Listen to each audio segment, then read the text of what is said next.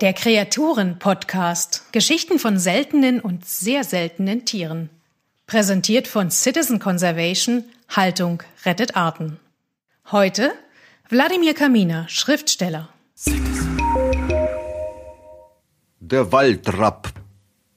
Die Waldrappe sind die Sexpiste aus der Natur.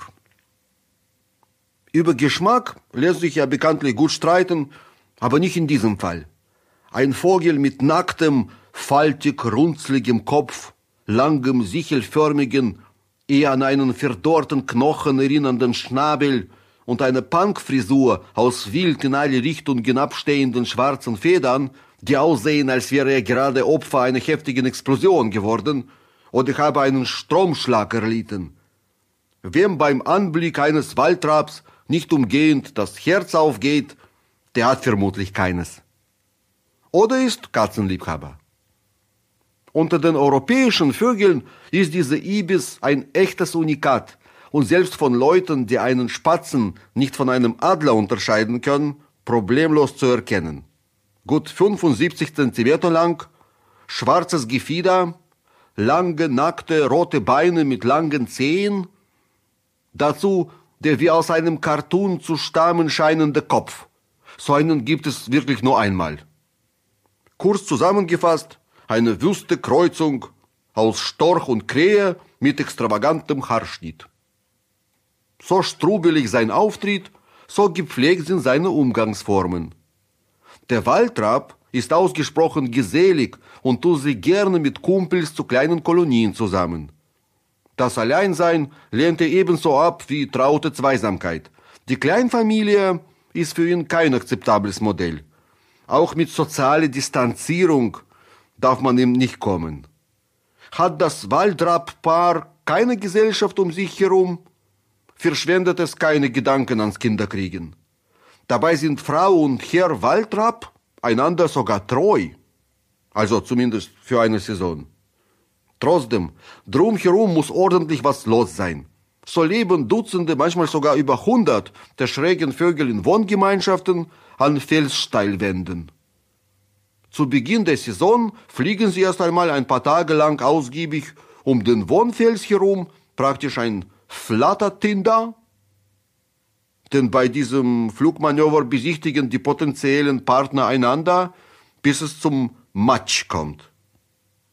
Dann sucht sich das Paar eine Felsnische und stellt sich einander erst einmal ordentlich vor.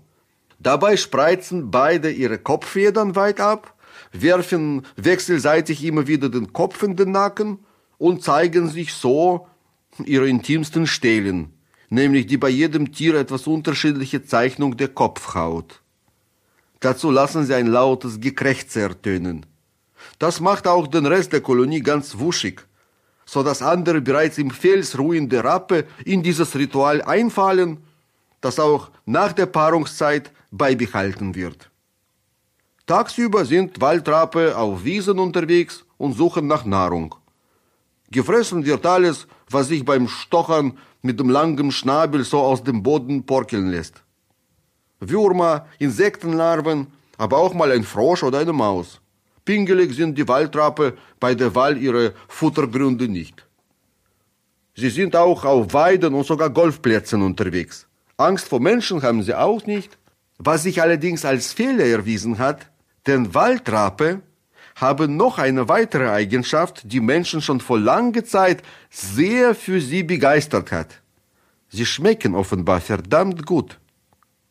Im Mittelalter und der frühen Neuzeit galten die noch überall in Europa und im Mittelmeerraum verbreiteten Vögel als Delikatesse, so dass sie schon in der ersten Hälfte des 17. Jahrhunderts weitgehend aufgegessen waren. In Deutschland und vielen anderen europäischen Ländern war der Waldrapp seither ausgerottet. Nur einige kleine Kolonien, etwa in Marokko und der Türkei, haben sich bis in unsere Tage retten können.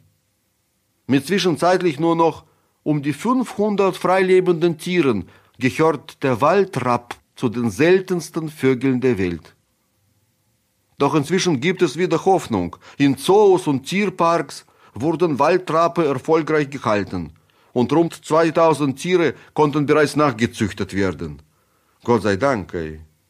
Genug, um neue Kolonien in freier Natur zu gründen, auch in Deutschland und in Österreich.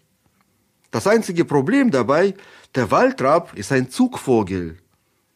Aber er hat keinen blassen Schimmer, wo er eigentlich hinziehen soll. Tragisch. Der Drang, sich im Winter in den Süden abzusetzen, ist ihm angeboren. Er weiß nur nicht, wo um Himmels willen Süden sein soll. Tatsächlich lernen Waldrape die Zugroute und das Ziel der Reise von ihren Eltern. Da es aber keine Eltern mehr gibt, die den Weg noch kennen, könnten sie also nie wieder geeignete Winterquartiere neu für sich erschließen, wenn sich hier der Mensch nicht einmal von seiner sympathischeren Seite zeigen würde. Beherzte Tierpflegerinnen und Tierpfleger ziehen die Küken per Hand auf. Die Kleinen sind ganz verrückt nach ihren Pflegeeltern. Sie erkennen sie genau, ob Vogel oder Mensch, ist ihnen ganz egal. Hauptsache Mama oder Papa sind ganz für sie da. Nur ihnen folgen und vertrauen sie. Aber Tierpfleger äh, ziehen nicht in den Süden. Ja, das ist das Problem. Man nennt so etwas Prägung.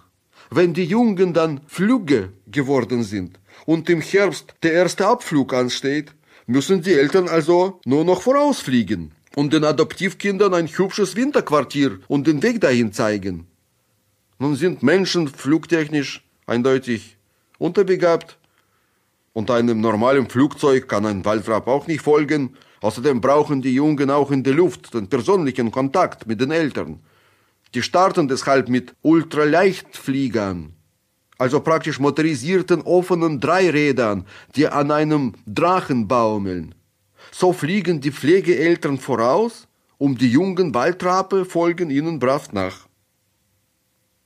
Unterwegs in der Luft müssen sie immer mal wieder per persönliche Ansprache motiviert werden, nicht schlapp zu machen, aber am Ende kommt die seltsame Mensch-Vogel-Patchwork-Familie im warmen Süden an und ab da wissen die Kids Bescheid, wie der Hase läuft, beziehungsweise wie der Waldrapp fliegt.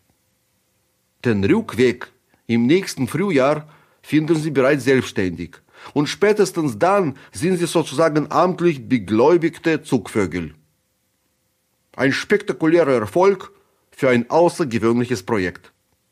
Erst vor gut 15 Jahren haben die Artenschützer mit den ersten Versuchen dieser abenteuerlichen Reise begonnen, aber nun ziehen nach 350 Jahren Pause wieder Waldrape regelmäßig über die Alpen. Nach und nach werden neue Brutbestände im Norden und Überwinterungsquartiere im Süden angesiedelt. Für einen Rückschlag sorgte 2020 das Coronavirus, die Reise- und Kontaktbeschränkungen für Menschen verhinderten auch die Betreuung der Vögel, so dass dieser Jahrgang ausfallen muss. Aber zum Glück gibt es inzwischen bereits wieder genug freilebende Waldrape mit Migrationshintergrund. Und so wird der weiteren erfolgreichen Rückkehr dieses nun wieder einheimischen Vogels auch diese Dämpfer wohl nichts anhaben können. Na dann, willkommen daheim, Waldrapp, und allzeit guten Zug. Danke fürs Zuhören. Das war ein Podcast von Citizen Conservation Haltung rettet Arten. Eine Initiative zum Aufbau koordinierter Erhaltungszuchten gegen das Artensterben. Text Heiko Werning. Citizen Conservation finden Sie auch auf Facebook, Instagram, Twitter und YouTube oder unter www.citizen-conservation.org.